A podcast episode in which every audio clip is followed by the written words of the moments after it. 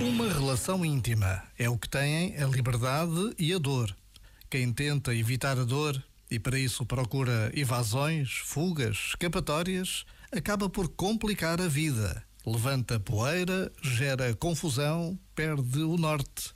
Ou seja, perde o caminho e, no limite, perde-se a si mesmo. Esse é o máximo sofrimento.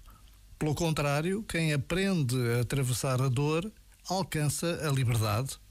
Por isso, é tão frutuoso treinar a relação com o desconforto e a tolerância à dor. Elas incrementam a nossa liberdade diante de tudo. Já agora, vale a pena pensar nisto. Este momento está disponível em podcast no site e na app.